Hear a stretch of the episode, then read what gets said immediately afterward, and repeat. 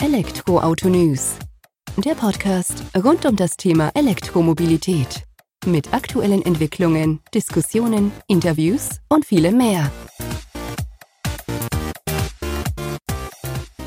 Servus und herzlich willkommen bei einer neuen Folge des Elektroauto-News.net Podcast. Ich bin Sebastian freue mich, dass du diese Woche wieder eingeschaltet hast, wenn wir uns mit dem Thema E-Mobilität bzw. dem Thema Ladeinfrastruktur beschäftigen.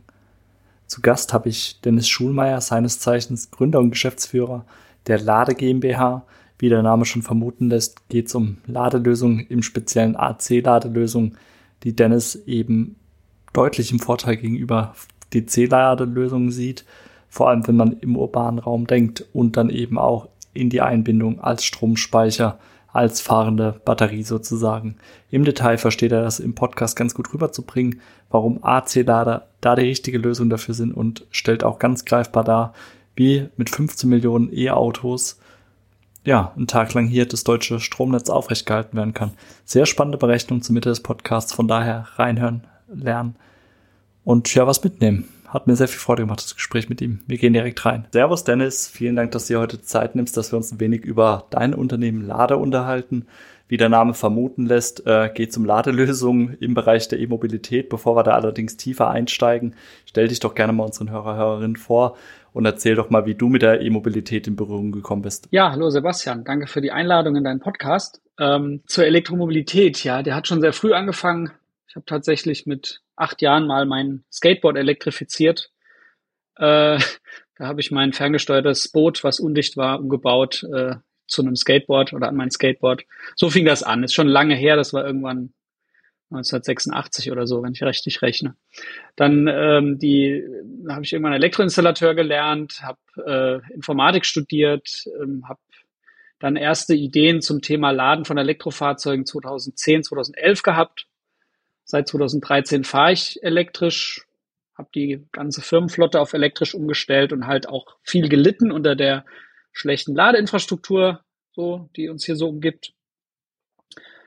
Und 2019, 20 rum habe ich dann gesagt, das kann es nicht sein, äh, da passiert nichts und habe ähm, mit einem Kollegen, äh, den ich eingestellt habe zu, zur Entwicklung äh, von, von Hardware und so weiter, gesagt, wir machen das jetzt selbst. So.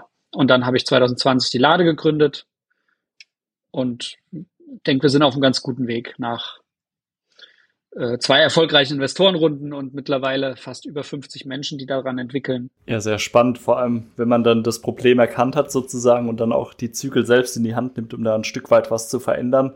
Ich denke, das ist der richtige Weg. Ihr seid als Lade im Bereich der AC-Ladelösungen unterwegs. Das hast du mir im Vorgespräch ja erzählt. Und da seid ihr im Moment, äh, bevor wir vielleicht auf die Diskussion oder das Gespräch AC-DC-Laden eingehen, ähm, kannst du ja vielleicht ein Stück weit was zu euren Produkten sagen.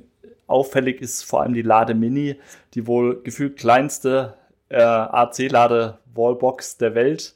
Äh, vielleicht führst du da mal aus, äh, was der Gedanke dahinter war und warum denn gerade eben so ein Mini-Ansatz. Genau, also wir haben äh, ja haben als Ladelösung aktuell nur AC-Ladelösungen äh, in der eigenen Entwicklung oder auch wirklich die gesamte Entwicklung machen wir selbst, vom Gehäuse über die Platinen, das Embedded Development und natürlich auch die Cloud-Infrastruktur entwickeln wir hier im Hause selbst. Ähm, DC können halt viele andere schon viel besser. Da ist, glaube ich, der Markt gesättigt zum einen und zum anderen, aber da kommen wir vielleicht später noch zu, äh, warum AC gerade im Bereich äh, Vehicle to Grid ähm, gibt es da gute Gründe. So, aber ähm, genau, Lade Mini, unser erstes äh, Produkt am Markt.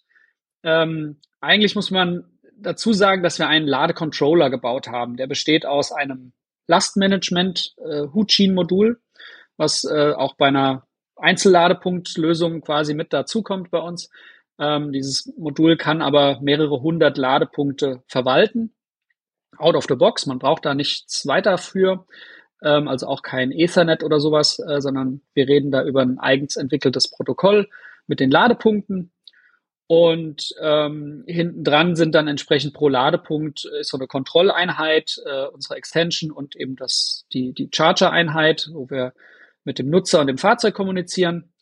Und äh, dieses, diesen Ladecontroller, den kann man halt in verschiedene Gehäuse relativ einfach implementieren. Und das ist das, was wir jetzt die nächsten Monate eben tun. Gestartet haben wir jetzt mit Lade Mini.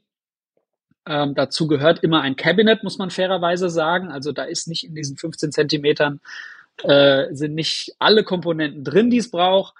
Ähm, Teil ist noch ausgelagert in, in, eine, in einen, ja, einen Verteilerkasten, den es aber in normalen Installationen ja auch braucht. Also es ist jetzt kein Nachteil, es ist eher ein Vorteil, weil der Elektroinstallateur im Prinzip alles vorverdrahtet äh, erhält. Er muss nur noch Strom anschließen und ein Datenkabel und einschalten und los geht's. Also quasi eine Plug-and-Play-Lösung sozusagen für den Elektriker, der dann eben vor Ort auch tätig ist.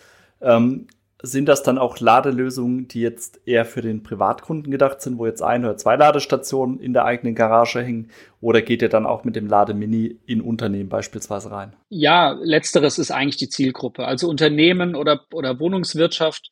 Also eigentlich fängt sich, äh, lohnt sich unsere Ladeinfrastrukturlösung ab zwei Ladepunkten. Ähm, weil, wie gesagt, wir bringen ein sehr umfangreiches Energiemanagement mit. Äh, unsere Spezialität ist es, viele, viele Ladepunkte an ähm, äh, sagen wir mal, dünnen Hausanschlüssen, also nicht so viel Anschlussleistung zur Verfügung steht, eben äh, äh, zu ermöglichen und die Energien intelligent zu managen. Ähm, und Lade Mini äh, wird das jetzt ähm, im ersten Schritt, äh, oder, oder gibt es nur als, als MID geeichte Version. Ähm, kommt sie übrigens immer, also es ist immer ein MID-Zähler verbaut, äh, der auch zu Abrechnungszwecken erlaubt ist, aber halt nicht fürs öffentliche Laden. Also sobald man eine Parkfläche hat, wo wechselnde Nutzer äh, sozusagen äh, bezahlen sollen, dann äh, braucht man ein eichrechtskonformes Produkt. Das kann Lademini jetzt noch nicht, aber in der Wohnungswirtschaft oder auch in Unternehmensflotten äh, ist das gar nicht erforderlich ähm, und äh, oder oft nicht erforderlich und da ist das Lademini prädestiniert. Und da geht er auch aktiv schon in die Vermarktung. Habt ihr auch schon entsprechende Kunden dafür, wo ihr das installiert habt? Also kannst du da vielleicht ein paar Worte dazu verlieren? Genau, gestartet mit den ersten Installationen haben wir im, im Dezember bei Kunden.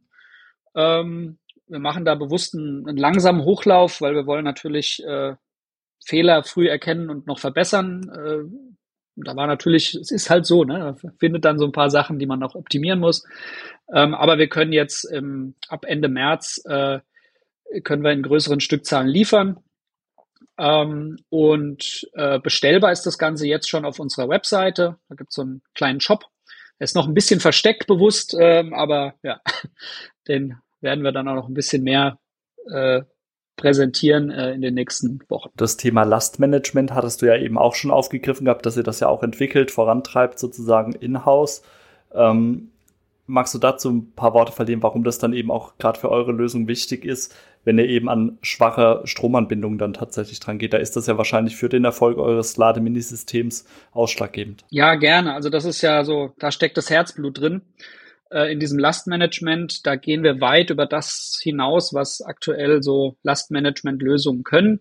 Wie gesagt, das fängt schon damit an, dass die Vernetzung des Ganzen äh, eben ein serielles Busprotokoll funktioniert, äh, was sehr robust ist und äh, günstig in, im Betrieb äh, und in Betriebnahme. So und dann, äh, wie gesagt, das Lastmanagement-Modul selbst kann direkt über ähm, äh, Klappwandler, über, über Strom, wie, wie heißt das Ding jetzt? CT-Coils, also Strommesscoils, ähm, kann es quasi die Ströme von so einem Hausanschluss äh, messen und sieht sozusagen, äh, habe ich einen Überdruck oder einen Unterdruck, also sprich, wenn ich Photovoltaik habe, fließt Strom ins Netz ab oder will ins Netz abfließen, dann versuchen wir das durch Laden zu verhindern, äh, durch, oder den Strom natürlich durch äh, Erhöhen der Ladeleistung in die Fahrzeuge äh, zu laden.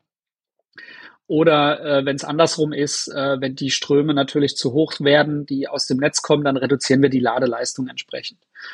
Ähm, wir gehen noch ein ganzes Stück weiter. Äh, das ist ja nur das lokale Lastmanagement. Da beziehen wir alle Energieerzeuger ein, also Photovoltaik oder äh, vielleicht auch eine, äh, ein Blockheizkraftwerk, ähm, aber auch äh, Batteriespeicher und äh, Wärmepumpen oder Heizstäbe werden da in Zukunft mitgemanagt.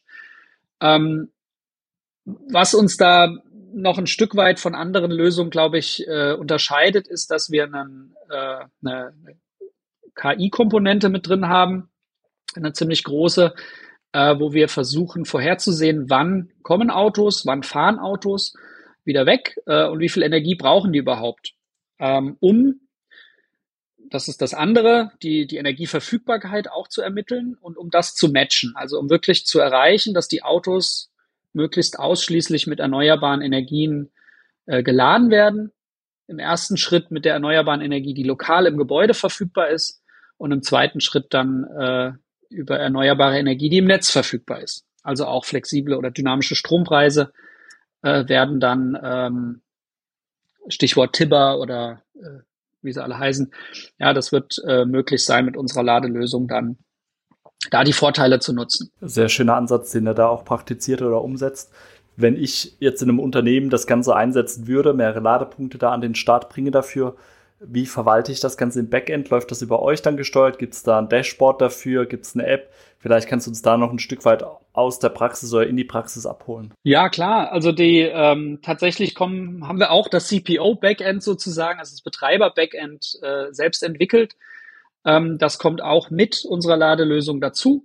Ähm, äh, das Verwalten von Ladevorgängen, das Verwalten von Zugängen, äh, auch das Verwalten von Fahrzeugen ist da möglich. Ähm, also Fahrzeuge können auch eine ID sozusagen haben, eine, eine Identifizierung.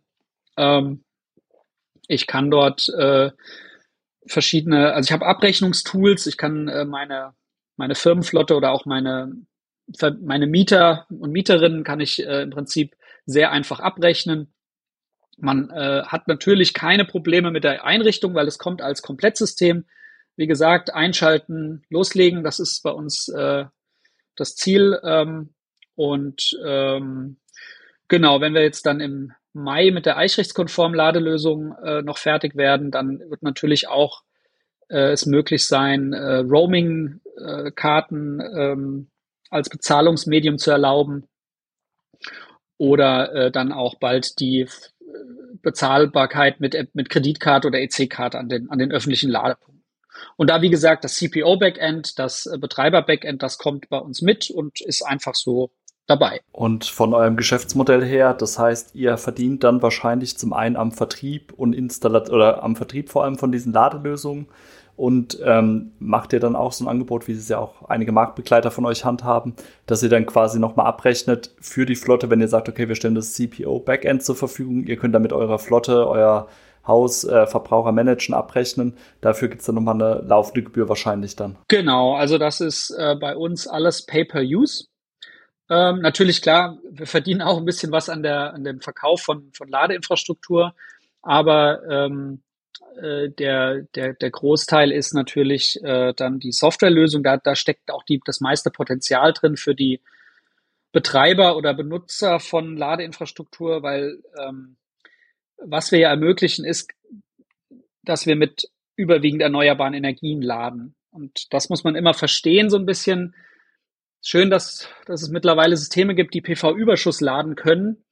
Aber ähm, es muss ja auch von den Nutzern akzeptiert werden. Und äh, die wenigsten Nutzer, vor allem zukünftige Elektrofahrende, äh, wollen sich damit beschäftigen, wann scheint denn die Sonne, wann, wann stecke ich jetzt mein Auto ein, wann starte ich den Ladevorgang. Und ähm, dadurch oder deshalb, weil das so ist, versuchen wir das durch KI-Technologie zu automatisieren. Dadurch wird es von den Nutzern besser akzeptiert und umgesetzt und damit zum Betreiber die, die Chance erhöht, dass er quasi seinen, also eigens erzeugten Strom sozusagen in die Autos verkaufen kann. Und da hat er halt eine größere Marge. Das ist dann der, der Nutzen für den Betreiber, der Mehrwert für den Betreiber, der bei uns mitkommt. Und ähm,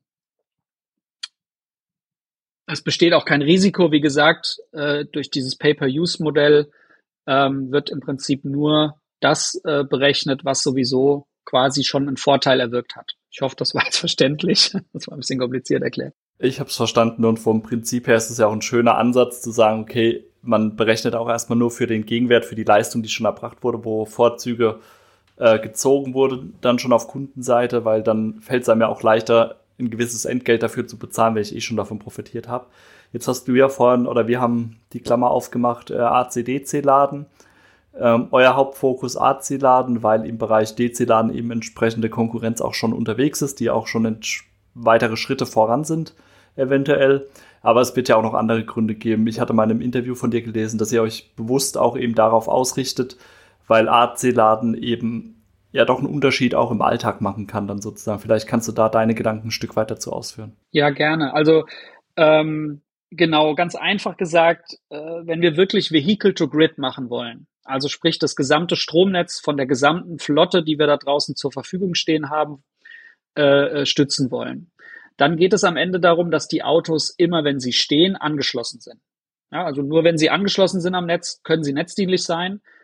Da das auch einen Wert haben wird, äh, also da, die Tatsache, dass das Fahrzeug angeschlossen ist, wird einen Wert haben, äh, dass es zur Verfügung steht, äh, wird es auch ein Interesse geben, das zu wollen. Ja, so. Das ist die Grundvoraussetzung. Wenn man sich das vorstellt, dann ähm, braucht man am Ende logischerweise mehr Ladepunkte als Fahrzeuge. Weil die Fahrzeuge stehen ja nicht nur an einem Ort, hoffentlich pro Tag, sondern man kann so Pi mal Daumen sagen, 1,5 bis 1,7 Ladepunkte pro Fahrzeug brauchen wir eigentlich. Das heißt, wir brauchen wesentlich mehr Ladepunkte als Fahrzeuge. Also macht es Sinn, monetär und überhaupt technologisch gesehen, äh, die aufwendigere Komponente in das Fahrzeug zu verbauen. Also sprich das bidirektionale Onboard-Ladegerät, die bidirektionale Fähigkeit äh, eben ins Auto zu verlagern. Ähm, dann kommt man natürlich gleich wieder ja, fragt man sich, naja, gut, Automotive, Zertifizierungen und äh, wie, wie läuft das alles und so weiter, haben wir uns natürlich intensivst mit beschäftigt, haben mit Zulieferern gesprochen für die Automobilbranche, haben auch mit OEMs gesprochen, haben geschaut, was ist am Markt, äh, was passiert da. Äh, und es ist tatsächlich so, dass das alles gar nicht so schlimm ist. Es wird, also, es ist gar nicht so schwer, es ist gar nicht so teuer. Es ist auch gar nicht so schwer vom Gewicht her. Also es ist auch mal so ein Gegenargument, ja, wird das Auto so schwer und so. Da gibt es ganz andere Komponenten, die man weglassen könnte in den großen Autos. Äh, lange Rede, ähm, die Industrie ist da dran und äh, es wird AC-Bidirektionalität geben. Es wird noch ein paar Jahre dauern, bis das richtig serienreif ist, aber ähm, äh, es sind große Automobilkonzerne dran, das äh, in die Tat umzusetzen. Und ähm, ja, das ist die Auto- oder die Automotive-Seite. Auf der Ladeinfrastrukturseite ist es halt ganz klar, AC-Ladepunkte sind halt ein Vielfaches günstiger als ähm, DC-Ladepunkte, werden sie auch immer sein, weil AC-Laden ist nicht so kompliziert. Im Prinzip schalte ich nur einen Strom frei. Äh, und natürlich muss ich äh, ein bisschen Sicherheit und ein bisschen äh, Energiemessung beachten und Normen auch beachten, aber insgesamt habe ich viel wesentlich weniger Technik in so einem AC-Ladepunkt. Ähm, er ist kleiner, er ist schlanker und ich kann da wirklich Parkflächen vollstellen für ein relativ kleines Geld im Vergleich zu DC-Ladeinfrastruktur. Ein letztes Argument ist immer noch die Leistung. Reicht denn diese Ladeleistung? Ja, AC-Laden ist ja so langsam und so wenig Leistung. Da kann ich immer nur sagen, ja, es reicht. Ähm, wir haben ausgerechnet, der jemals höchst gemessene Strompeak, den Deutschland so mal gehabt hat, also Stromverbrauchspeak, den könnten wir mit, äh, ich glaube, 15 Millionen Fahrzeugen, hatten wir ausgerechnet, die angeschlossen sind gleichzeitig, ist schon eine Menge, aber wenn wir mal 40, 50 Millionen Fahrzeuge in der Flotte haben, ist es dann auch nicht mehr so viel. Ähm, wenn die angeschlossen sind, würde 4,5 kW pro Fahrzeug ausreichen, um das gesamte, was ja auch also ähm, nicht realistisch ist, aber da könnte man theoretisch das gesamte Netz backuppen äh, für, ich glaube, wenn die Autos dann halb voll wären, noch mit ihren 50 kW Akkus, Kilowattstunden Akkus, könnte man, äh, ich glaube, 24 Stunden das ganze Stromnetz backuppen sozusagen. Also so viel Energie steckt in diesen Fahrzeugen, die da in der Zukunft rumstehen. Und äh, man kann das mit AC äh, wunderbar äh, abdecken. Vielen Dank für die Erläuterung. Leuchtet, glaube ich, jedem, der jetzt zugehört hatte, ein. Und vor allem dein Rechenbeispiel, wo du jetzt aufgeführt hast, das macht das Ganze ja nochmal ein Stück weit greifbarer dann, dass man eben auch sieht, warum es eben wichtig ist, dass wir die Fahrzeuge auch als Batteriespeicher oder als Energiespeicher dann nutzen, wenn sie rumstehen. Und dann heißt es halt künftig nicht mehr, wenn er steht, dann lädt er, sondern wenn er steht, dann speichert er auch Energie oder gibt sie ab dann sozusagen. Die Basis ist ja dafür vorhanden und es ist ja schön zu hören, dass die Industrie da auch dran ist und dass ihr da jetzt auch eben entsprechend euch schon drauf ausrichtet und wahrscheinlich auch softwareseitig dementsprechend vorbereitet, um dann die Einsteuerung wieder zu ermöglichen. Da gehe ich von aus, dass ihr dort auch die Entwicklung vorantreibt oder auch eben schon vorangetrieben habt. Genau, genau, das ist genau das, was wir tun. Ähm, wie gesagt, Energiemanagement von, von stationärem Speicher äh, wird dieses Jahr noch kommen. Äh, der, der mobile Speicher ist dann nicht mehr so weit weg davon. Äh, bis die Netzbetreiber und die Übertragungsnetzbetreiber und Regelnetzbetreiber das alles akzeptieren und die Standards dafür geschaffen sind und die Politik und wer auch immer Steuer, Finanzämter sich geeinigt haben, wie man das Ganze abrechnet, das wird sicherlich noch viel länger dauern als die technologische äh, Hürde. So leider, ja. Ähm, aber ich hoffe äh, maximal noch zwei Jahre oder so, dann sollte das sollte das Standard sein eigentlich der DC-Bereich, das ist ja auch ein Vorteil. Ne? Ich will ja nicht immer sagen AC, DC versus DC. Es hat beides seine Daseinsberechtigung. Keine Frage. DC wird auch am Anfang erstmal bidirektional äh, führend sein, ähm, weil es tatsächlich ein Stück weit einfacher äh, zu implementieren ist aus Sicht der, der OEMs. Ähm, und weil, sage ich jetzt mal, die Leute, die heute ein E-Auto fahren, haben, die meisten davon haben halt ein Eigenheim und da tun die, sagen wir mal, 2.000, 3.000 Euro Mehrkosten äh, nicht so weh. Vor allem, wenn man selbst was davon hat, von, dem, von, dem, äh, von der Energie. Also Vehicle to Home ist eigentlich der erste Schritt in diesem Bereich des bidirektionalen Ladens. Aber wenn die ganzen Menschen, die in, in, in Miete wohnen oder in äh, größeren in Wohngemeinschaften wohnen, also in Wohnungseigentümergemeinschaften wohnen, äh, auch teilhaben wollen an dem Ganzen, dann, dann geht's nicht mehr mit DC, glaube ich. Also weil kein Vermieter der Welt würde dreimal so viel für die Ladeinfrastruktur ausgeben, wenn er ja nichts davon hat. So, und deswegen ähm, Long-Term AC, Short-Term DC, wunderbar. Perfekte Worte zum Abschluss. Vielen Dank für die Einblicke, Dennis, die wir bekommen haben auf Lade, auf euer Angebot, eure Entwicklung, die ihr anstrebt. Und würde mich freuen, wenn wir uns dann vielleicht zwei, drei Jahre nochmal austauschen können. Allerspätestens zu dem Zeitpunkt, wenn wir dann sehen, dass wir vielleicht bei dem Thema Vehicle to Home, Vehicle to Grid auch noch ein Stück weiter sind. Danke für deine Zeit. Danke, würde mich freuen, dass wir uns, wenn wir uns wieder hören. Vielen Dank. Aus meiner Sicht eine ganz spannende Folge, die wir heute wieder hatten mit Dennis Schulmeier über das Thema AC-Laden, die Ladelösung, die die Firma Lade da mittlerweile an den Start bringt, bringen wird in Zukunft und warum AC-Laden eben doch das bessere DC-Laden ist sozusagen. Von daher, wenn dir die Folge Spaß gemacht hat, Freude bereitet hat und du vielleicht sogar noch was lernen konntest, hinterlass uns doch eine positive Bewertung bei iTunes. Hilft uns, das Ganze noch ein Stück weit mehr in die Welt hinauszutragen. Danke dafür und bis zur nächsten Folge. Mach's gut. Ciao.